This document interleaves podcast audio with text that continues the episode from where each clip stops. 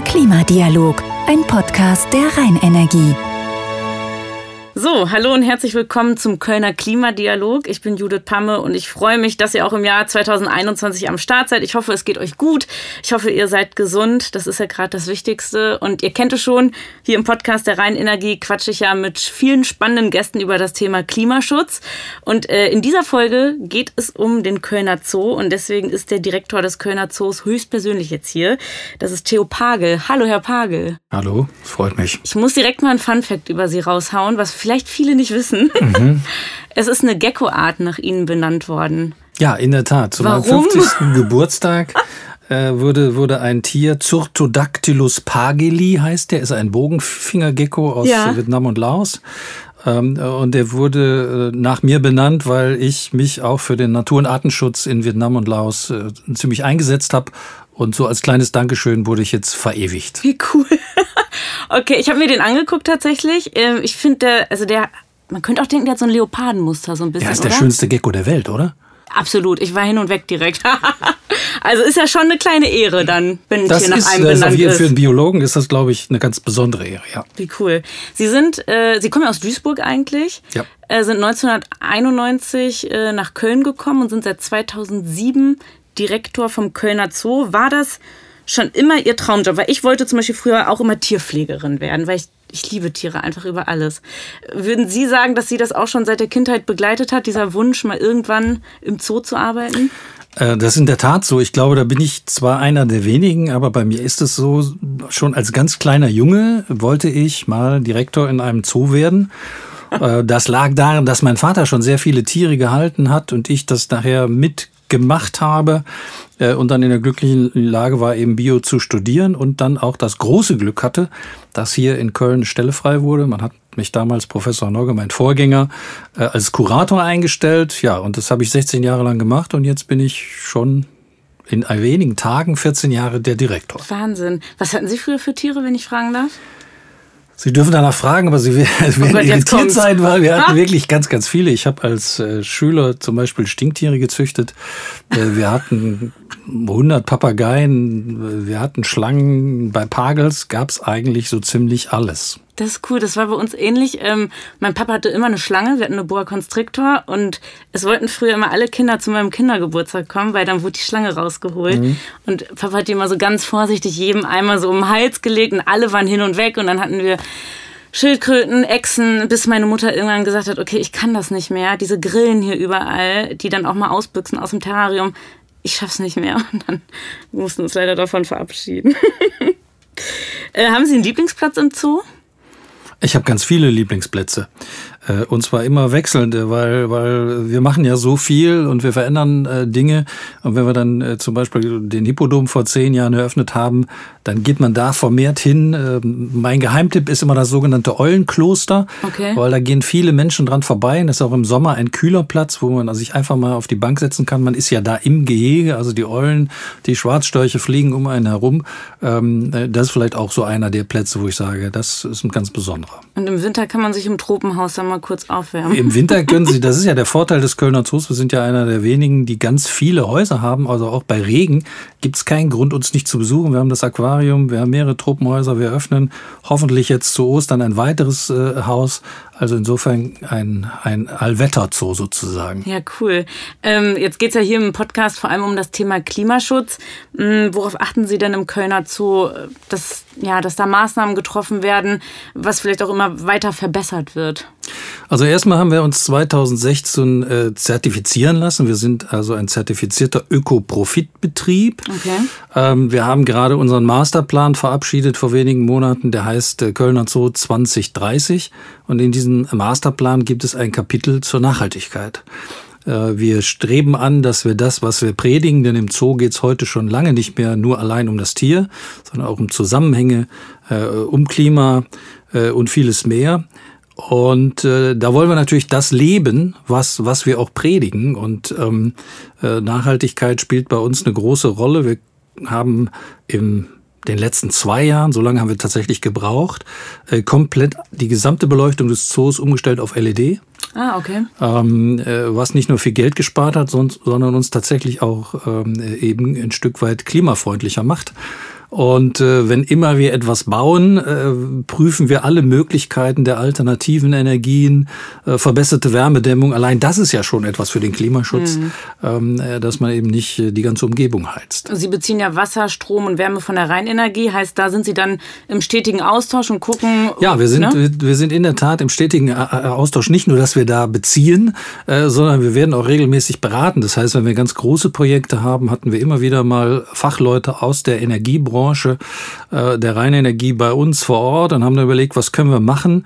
Wir sind ein bisschen gescheitert bisher so an den, an den alternativen äh, Energien wie Photovoltaik-Nutzung mhm. und so, weil wir ganz viele alte Bäume haben, die natürlich Schatten werfen und da, wo der Schatten hinkommt, kannst du keine Voltaik einsetzen. Ja.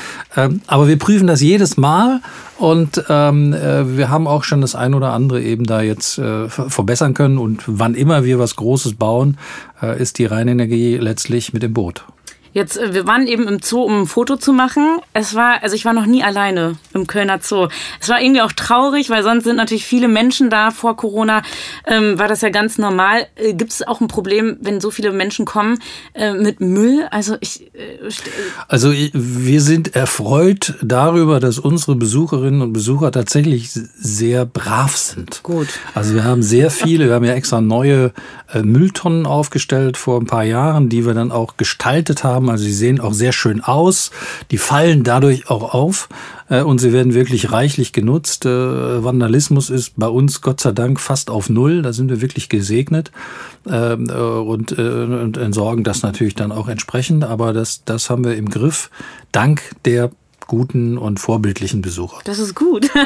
Also gibt es da nicht mehr so viel Nachholbedarf, weil Sie veranstalten ja einmal im Jahr, glaube ich, auch den Klimatag ne, ja. im Kölner Zoo. Ich denke mal, das ist ja auch dafür da, um die äh, Kölnerinnen und Kölner so ein bisschen zu sensibilisieren für dieses ganze Thema. Ähm, läuft das gut an oder wird das gut angenommen? Also äh, Bildung ist ja ein ganz großes Thema. Mhm. Und äh, Menschen, die in den Zoo kommen, sind ja erstmal positiv gestimmt. Das ja. heißt, positive Menschen sind auch leichter zu erreichen. Und äh, ihr habt das ja eben schon mal angedeutet, es geht nicht mehr nur darum zu zeigen, da ist ein Orang-Utan und so sieht eine Giraffe aus und die leben da und äh, so weiter, sondern es geht tatsächlich darum, klarzumachen, wir brauchen gesunde Habitate, wir brauchen eine Artenvielfalt, Biodiversität ist das Stichwort. Ähm, äh, und natürlich ist die ganz eng verknüpft mit dem Klima. Äh, insofern ist der Klimatag ganz wichtig, weil man den Besucherinnen und Besuchern klar machen kann, was kann ich eigentlich selber tun. Ja, und wir leben das im Zoo nicht nur im Klimatag, sondern wir deklinieren das durch bis in unseren Restaurantbetrieb, ähm, wo wir äh, Marine Stewardship Fisch äh, äh, anbieten. Okay, was ist das? Äh, das ist nachhaltig gefangener Fisch. Ähm, und das machen wir nicht nur bei unseren Besuchern, sondern wir füttern diesen Fisch auch ausschließlich an unsere fischfressenden Tiere. Okay. Das heißt, wir leben das. Wir werden jetzt nochmal FSC, das ist nachhaltige, das Siegel für nachhaltige äh, Holznutzung. Äh, das werden wir mit dem Arnulf und Elisabeth Reichert Haus, was zu Ostern eröffnet werden soll, nochmal intensiver bespielen. Wir thematisieren Palmöl. Auch das äh, gibt es ja in vielen Produkten. Auch da achten Nutella wir im Restaurant Beispiel, ja. darauf. ähm, da gibt's ja Nachhaltiges und eben das Böse und ähm, äh, ich glaube, das ist auch ganz wichtig bei unserem Bauernfrühstück, was Sie in normalen Zeiten bei uns äh, einnehmen können. Äh, legen wir großen Wert auf Produkte aus der Region. Auch das ist etwas, das man transportieren kann. Okay. Allein mal nicht im Dezember Spargel aus Chile zu essen, sondern mhm. warten, bis der hier irgendwo aus der rheinischen Bucht kommt. Ähm, äh, und dann halt im Mai den zu essen, bis in den Juni, Juli hinein. Ich, ich, glaube, das sind schon so Kleinigkeiten. Und wenn alle unsere Besucher, und wir haben ja zu normalen Zeiten 1,3 Millionen, ähm, wenn die alle ein Stückchen was davon mitnehmen, dann haben wir schon viel erreicht. Ja, absolut. Das, ähm, Sie haben es gerade schon angesprochen, wie sich der Zoo über die Jahrzehnte verändert hat. Vor allem, wenn es ums Thema ähm, Aufklärung geht und auch Artenschutzprojekte. Ich war mal bei Ihnen im Zoo, ich weiß nicht, wie lange das schon her ist, da habe ich gelesen, dass da, wo jetzt das Aquarium steht, ich glaube, ähm, dass da früher Völkershows veranstaltet wurden.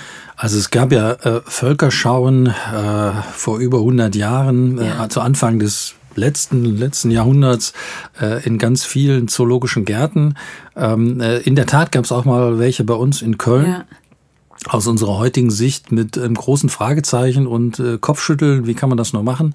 Auf der anderen Seite muss man das aus der Zeit heraus auch betrachten, denn die Menschen hatten ja gar keine Medien, die hatten gar keine Bücher. Vielleicht hat sie das dazu bewogen, das zu machen ähm, feststeht, wir machen keine mehr. Ja, Thema Artenschutz ähm, ist ja bei Ihnen immer größer, würde ich mal sagen, äh, geworden. Sie haben ja auch viele Projekte. Gibt es so ein Projekt, was, wo Sie sagen, da bin ich richtig stolz drauf, dass wir das so weit gebracht haben? Oh, jetzt muss ich aufpassen, damit ich keinem meiner Mitarbeiterinnen und Mitarbeiter zu nahe trete, also weil sind die natürlich sind alle, alle ganz, ganz wichtig. Mega. Aber ich glaube, die Arbeit in Vietnam äh, und Laos, äh, die liegt mir besonders am Herzen, weil die habe ich noch als Kurator äh, mitgestaltet. Damals unter Professor Nogge haben wir das Tropenhaus eröffnet im Jahr 2000 und sind im Vorfeld nach Vietnam gefahren und haben gesagt, wir müssen, wenn wir ganz viel Geld in Köln ausgeben, auch was vor Ort tun haben uns dann für Vietnam entschieden, für ein bestimmtes Gebiet, das zu dem Zeitpunkt zwar geschützt war, aber mehr auch nicht. Als wir da weggegangen sind, ähm, äh, war es nicht nur Nationalpark, sondern es war schon äh, Weltkulturerbe. Mhm. Da haben wir viele Daten erhoben. Wir haben da ganz viele neue Arten beschrieben. Vor allem mein, mein Mitarbeiter und Freund äh, Professor Ziegler mit seiner Arbeitsgruppe über 120 Tierarten neu entdeckt. Kaum, okay, kaum vorstellbar, ja. aber auch sowas machen Zoos. Mhm. Ähm, äh, und ich glaube, da haben wir so viel Erfolge äh, schon zu verzeichnen in diesem Beritt. Und wir haben äh, Vietnam-Molche, ganz besondere, seltene Molche nach Deutschland ge geholt, äh, genauer gesagt zu uns in den Kölner Zoo, haben sie dort erstmals weltweit gezüchtet und haben die jetzt wieder zurückgeführt äh, okay. nach Vietnam. Insofern ist das, glaube ich, so ein richtiges Paradebeispiel. Wir haben da Biodiversitätsforschung äh, gemacht, wir haben Aufklärung gemacht für die Bevölkerung, aber eben auch wirklich eine Art, wahrscheinlich am Ende dann mehrere, ähm, wirklich erhalten. Es gibt ja oft Kritik an Zoos und ähm, zum Beispiel ich persönlich gehe gerne in Zoos, weil ich einfach Tiere liebe und bin fasziniert und könnte da äh, drei Tage am Stück verbringen. So, ich erwische mich manchmal aber dann bei dem Gedanken, dass ich dann die Elefanten sehe, die Giraffen, Tiger und äh, ich weiß nicht, wie ich das erklären soll, aber dass manchmal so ein schlechtes Gewissen kurz aufkommt, weil man so denkt, ich, vielleicht wird es denen doch in der Natur besser gehen. Vielleicht geht's sie, also vielleicht sind die hier doch eingesperrt. Also können Sie manchmal so ja diese Ambivalenz verstehen? Ich, ich weiß, wo sie herkommt. Verstehen kann ich sie nicht, ja. weil, ich, weil ich das natürlich äh, äh, ganz anders beurteile, weil erstmal ist die Freiheit nicht das Paradies. Das, damit fängt's an. Wir glauben ja alle, Tieren draußen geht's gut. Aber wenn man ehrlich ist und mal hinguckt, es geht um das Überleben mhm. äh, des Fittesten, Survival of the Fittest.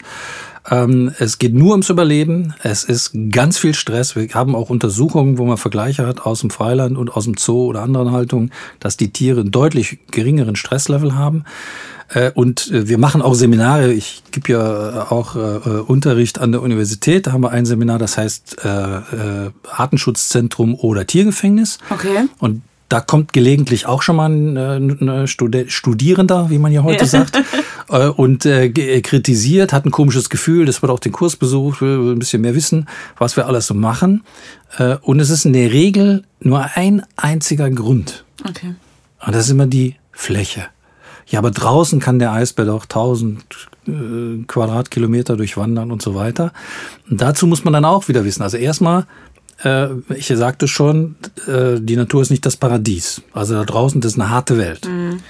Das Zweite ist, ähm, Tiere bewegen sich immer mit Grund. Also auf der Nahrungssuche, auf der Partnersuche, die Feindvermeidung. Vieles von dem fällt im Zoo weg. Und wenn Sie sich die ähm, Reviere anschauen, wo Tiere im Freiland leben, dann variieren die auch in der Größe. Ähm, also da, wo sie eine hohe Nahrungsdichte haben, wo viele Beutetiere sind, sind die, die Reviere deutlich geringer als in solchen, wo wenig Beutetiere sind. Das heißt, der läuft nicht freiwillig so weit, sondern der würde sich auch freuen, wenn er seine Nahrung sofort bekommt. Ähm, äh, und äh, da fällt ja im Zoo tatsächlich unter unseren Bedingungen viel weg. Äh, der muss keinen Partner suchen, das machen wir schon für den. Der muss keine Beute fangen. Der muss keine Beute fangen, der muss sich nie in Sicherheit bringen. Die sind bei uns sicher. Ähm, und deshalb sage ich, kann man das. Mhm. Und äh, dann äh, würde ich sogar noch weitergehen. Unsere Tiere im Zoo sind tatsächlich meine Mitarbeiter.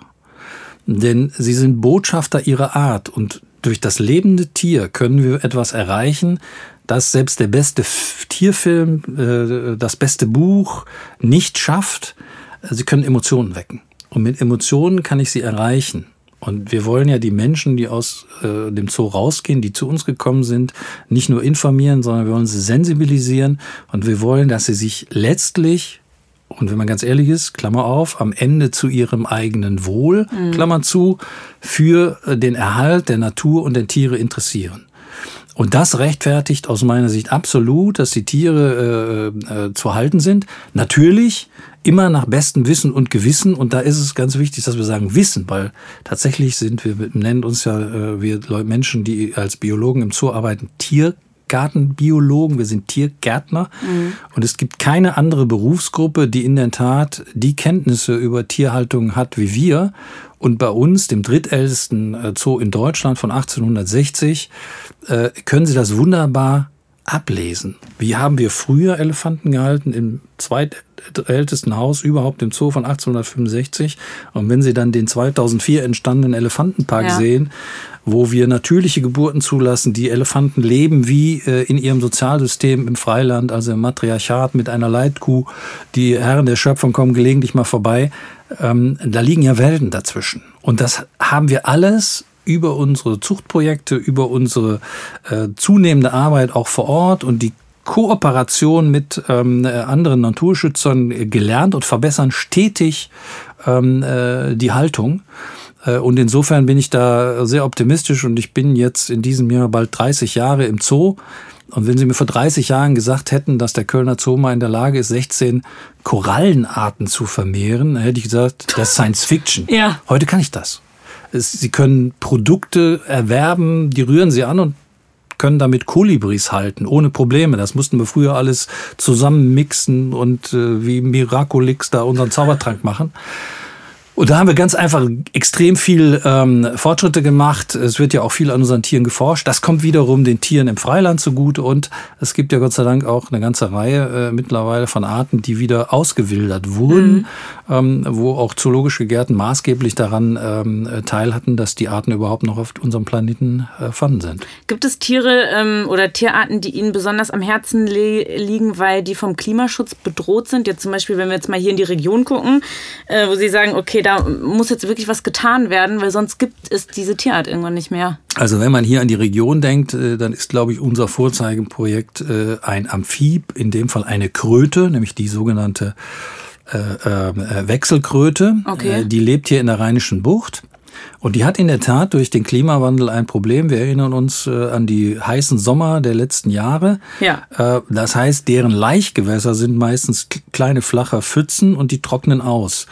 Äh, dazu kommt, dass es noch eine Pilzerkrankung gibt äh, bei Amphibien, die auch hier äh, dieser äh, Kröte ähm, äh, zu Leibe rückt und die sozusagen auffrisst, wenn ich das mal verbildlichen darf. Ähm, und äh, da arbeiten wir zusammen mit der NABU-Station Leverkusen, äh, mit ähm, äh, der Uni Braunschweig äh, und ähm, letzten Endes jetzt auch den Stadtentwässerungsbetrieben, die renaturieren müssen. Wir haben eine eigene Station im Zoo aufgebaut, wo wir das äh, Projekt berichten. Wir bekommen Kaulquappen, ziehen die sicher auf und führen die dann wieder in die Wildnis zurück. Ähm, äh, und äh, wir haben natürlich daran geforscht, wo sind die Probleme. Wir haben jetzt sogenannte Trittsteinbiotope ähm, erstellen können mit der Stäb, haben denen quasi gesagt, also wenn ihr, ihr sollt ja nicht nur renaturieren, sondern ihr sollt so renaturieren, dass die Tiere, die diese Lebensräume brauchen, tatsächlich super damit zurechtkommen. Ja. Sehe ich das als äh, Normalo, dass da jetzt gerade für eine Kröte so ein Biotop hergestellt wurde? Äh, das sehen Sie vielleicht, wenn da irgendwo der Bagger steht ja. und Sie sehen dann, wenn die Kiesgrube auf einmal äh, grün wird und da ein Zaun drum ist. Okay. Ähm, ähm also das, das kann man schon absehen, da kann man, kann man auch mal bei uns auf der Homepage gucken. Ja. Ähm, äh, also das ist absehbar und das ist sozusagen Klimaschutz und Artenschutz vor Ort, denn Klimaschutz und Artenschutz sind einfach zwei Seiten einer Medaille. Es bewirkt beides. Also wenn Sie Arten schützen, sorgen Sie dafür, dass Biotope vernünftig da sind, dann äh, wird das Klima äh, äh, nicht so geschädigt. Und auf der anderen Seite ist so, wenn, wenn das Klima geschädigt wird, wir, wir kennen alle die Diskussion über das Schmelzen der Pole. Mhm. Es gibt äh, jetzt schon Menschen, die sagen, die Zoos müssen sich darauf vorbereiten, Eisbären aufzunehmen. Wenn das so weitergeht, wird der Eisbär sein komplettes, seinen kompletten Lebenszyklus verlieren. Er kann nicht mehr über die Eisschollen laufen, er kann nicht mehr jagen, weil er nicht mehr an die Robben rankommt. Ja. Ähm, äh, das gleiche gilt für das Walross und viele andere Tiere auch ähm, äh, sind da betroffen. Und insofern ist es ganz wichtig, dass wir das Klima nicht nur für uns Menschen erhalten, weil wir vielleicht sagen, oh, wenn es ein bisschen wärmer ist, stört uns gar nicht so je nachdem, wo man lebt, sind nämlich ja. zwei Grad dann doch viel. Ähm, äh, aber äh, ich, ich, glaube, ja, Klima- und Artenschutz äh, sind äh, Dinge, die zusammenhängen und die wir auch so zum Beispiel im Unterricht in der Zooschule bespielen können. Und die sich auch einig sein sollten, weil ähm, es gibt ja dieses Phänomen, wenn es um Windkrafträder zum Beispiel geht. Da ähm, würde ich sagen, dass da doch manchmal Klimaschützer und Artenschützer, wenn ich das jetzt mal so nennen darf, äh, sich doch nicht ganz so einig sind, weil Windkrafträder einfach unglaublich wichtig sind für ein besseres Klima. Und andererseits kann man aber natürlich sagen, es werden unheimlich viele Vögel ähm, dadurch getötet. Ich habe es letztens irgendwo gelesen, dass sie da immer wieder reingeflogen sind, bis sie dann jetzt mal irgendwie ein so ein Blatt schwarz angemalt haben, damit die sehen, hey, da ist irgendwas. Also das scheint ja schon ein Problem zu sein, oder? Äh, das ist in der Tat ein Problem. Äh, das ist aber auch nicht so, dass die äh, Klimaschützer jetzt Windräder gebaut haben ohne Rücksicht, ja. sondern man muss einfach sagen, als man das erfunden hat, war man ja heilfroh über diese alternative Energie, die auch gut ist. Mhm. Man hat aber jetzt festgestellt, oh, da gibt's ein Problem, nicht nur mit Vögeln, sondern auch mit Fledermäusen. Ähm, äh, und jetzt muss man halt genau darauf achten, wo baue ich diese hin, äh, man kann ja kontrollieren, gibt es da zum Beispiel Milaner haben ein großes Problem, Bussarder haben ein großes Problem damit. Also ich würde jetzt kein Windrad neben einen Horst eines äh, Milans bauen, weil dann ist der Unfall vorprogrammiert. Ja. Äh, nicht mitten in eine Vogelzugroute hineinbauen. Das heißt, wenn man das nachhaltig macht und überprüft, dann glaube ich, haben wir eine Chance, tatsächlich beides auch zusammen zu bekommen. Und ich glaube, auch hier, wie in vielen anderen Bereichen, ist es wichtig, dass man jetzt nicht auf einmal gegeneinander ja. ist, sondern mit miteinander eine Lösung sucht und, und Wissenschaftler mit einbezieht und, und solche die Kartierungen machen und wissen, wo diese Tiere leben. Ähm, und dann glaube ich, werden wir auch für unsere Windräder eine Zukunft haben, genau wie für die Vögel und Fledermäuse. Sehen Sie beim Thema Klimaschutz jeden Einzelnen in der Verantwortung oder würden Sie sich manchmal auch von der Politik noch mehr wünschen? Also da gibt's kein Entweder-Oder, sondern da gibt's nur ein klares Beide. Ja. Weil jeder von uns kann ja ein bisschen was machen. Und äh, dann ist es am Ende so, wie in vielen anderen Dingen auch, wir kennen das ja von der Corona-Pandemie und Diskussion, am Ende muss es Menschen geben, und das sind die Politiker und äh, Regierungsleute, die müssen Entscheidungen treffen. Mhm. So, und die müssen natürlich die richtigen Entscheidungen treffen. Äh, und dann gibt es die, die diese umsetzen müssen. Denn diese ganzen Entscheidungen und Regeln nutzen ja nichts, wenn sie nicht eingehalten werden. Da ist dann wieder jeder von uns gefordert, und ähm, ich sehe das an mir selber. Ich bin früher sehr gerne sehr schnell Auto gefahren äh, und ich will jetzt gar nicht sagen, dass ich das nicht hin und wieder nochmal mache, aber Sie dürfen ganz sicher sein, ich habe ein schlechtes Gewissen und höre okay. relativ schnell auf damit. Das ist gut. Wenn ich es überhaupt mache. so, also insofern und, und äh, das sind, glaube ich, Dinge, äh, die einen verändern und, und das sind die Dinge, die jeder von uns tun kann. Oder ich fahre halt mal KVB oder ich nehme mein Fahrrad und ich habe jetzt auch ein E-Bike. Ich bin ja jetzt auch schon nicht mehr ganz der Jüngste, so. Also da kann man, da kann man viele, viele Alternativen für sich selbst entdecken und ich esse meinen Spargel nur im Mai und Juni. So. So. also das sind so die Dinge. Ja, ich finde das auch spannend, weil ich finde, man merkt ja jetzt auch selber, ähm, dass das ein Prozess ist. Man kann ja nicht von heute auf morgen alles richtig machen. Und ich erwische mich auch bei Sachen, wo ich denke, okay, war jetzt unnötig, hier ein Coffee to go gerade zu holen. Äh, also man schämt sich kurz und denkt dann dran, okay, beim nächsten Mal mache ich es nicht, dann nehme ich meinen Kaffeebecher wieder mit, den ich zu Hause habe. Also das äh, ja, beobachtet, glaube ich, oder beobachten, glaube ich, gerade die meisten irgendwie bei sich im Leben. Wenn Sie jetzt nochmal so ein Wunsch frei hätten für den Kölner Zoo, das in Sachen Klimaschutz, aber auch, ich weiß, dass es gerade dem Kölner Zoo ja auch nicht gut geht durch die Corona-Krise. Ähm, was wäre das? Also in Sachen Klimaschutz, ich würde mir natürlich wünschen, dass uns weitere Modelle einfallen, wie wir noch mehr Energie tatsächlich einsparen können, mhm. wie wir noch mehr grüne Energie beziehen können. Also da gucken wir auch regelmäßig nach. Wir gucken nicht nur darauf, wie ist der Tarif, sondern wir gucken auch schon, äh, kann man keinen grünen Strom beziehen und, äh, und dergleichen mehr. Und äh, mein Wunsch wäre natürlich, dass einem bei einem der nächsten großen Projekte die reine Energie wieder eine große Rolle spielt und hilft, da eben sehr nachhaltig das umzusetzen. Und in Sachen Corona und wie es ihnen gerade geht, hat man da irgendwie die Möglichkeit, den Zoo zu unterstützen. Weil ich meine, man kann ja gerade einfach nicht zu ihnen kommen, es ist alles zu. Ja, also es besteht natürlich die Möglichkeit, uns äh, Spenden zukommen zu lassen. Ähm, das kann man ja bei uns auf der Homepage auch äh, absehen. Und das muss man sagen, vielen Dank. Vielleicht darf ich das auf diesen Wege mal weitergeben. Äh, wir haben tatsächlich ganz viele Kleinspender jetzt ähm, von 50 bis, ich weiß nicht wie viel, 100 Euro, die uns haben zukommen lassen, um uns gerade in dieser schweren Krise, wo wir ja keine Chance haben, eigene Einnahmen zu requirieren, ähm, äh, geholfen haben. Und ähm, es ist natürlich schon so, der Zoo ist ja nicht allein für die Tiere da, sondern ist für die Menschen da. Und äh, ich komme mir manchmal vor wie so ein äh, Pastor, der eine Kirche hat und keiner kommt mehr. Ähm, und äh, wir müssen ja die Menschen in den Zoo holen, weil wir wollen sie ja sensibilisieren. Wir haben einen Auftrag, einen Bildungsauftrag und wir wollen äh, unserer Funktion da nachkommen. Insofern bin ich äh, momentan doch eher ein trauriger Zoodirektor der aus seinem Fenster guckt und der Zoo ist leer. Äh, und ich hoffe, dass das äh, alsbald äh, doch möglich sein wird, dass wir zumindest wieder restriktiv öffnen dürfen und dann irgendwann im Laufe des Jahres, ich hoffe ja auf die zweite Jahreshälfte mhm. mit Impfungen und anderen Dingen, dass wir dann wieder den Zoo voll haben und unsere Tiere sich auch wieder freuen, dass ja, die Besucher kommen. Die Tiere, ein glücklicher Herr Pagel dann. genau. Herr Pagel, danke schön, dass Sie sich die Zeit genommen haben. Gerne. Und ich hoffe, dass ihr bei der nächsten Folge wieder am Start seid. Bis dahin, bleibt gesund.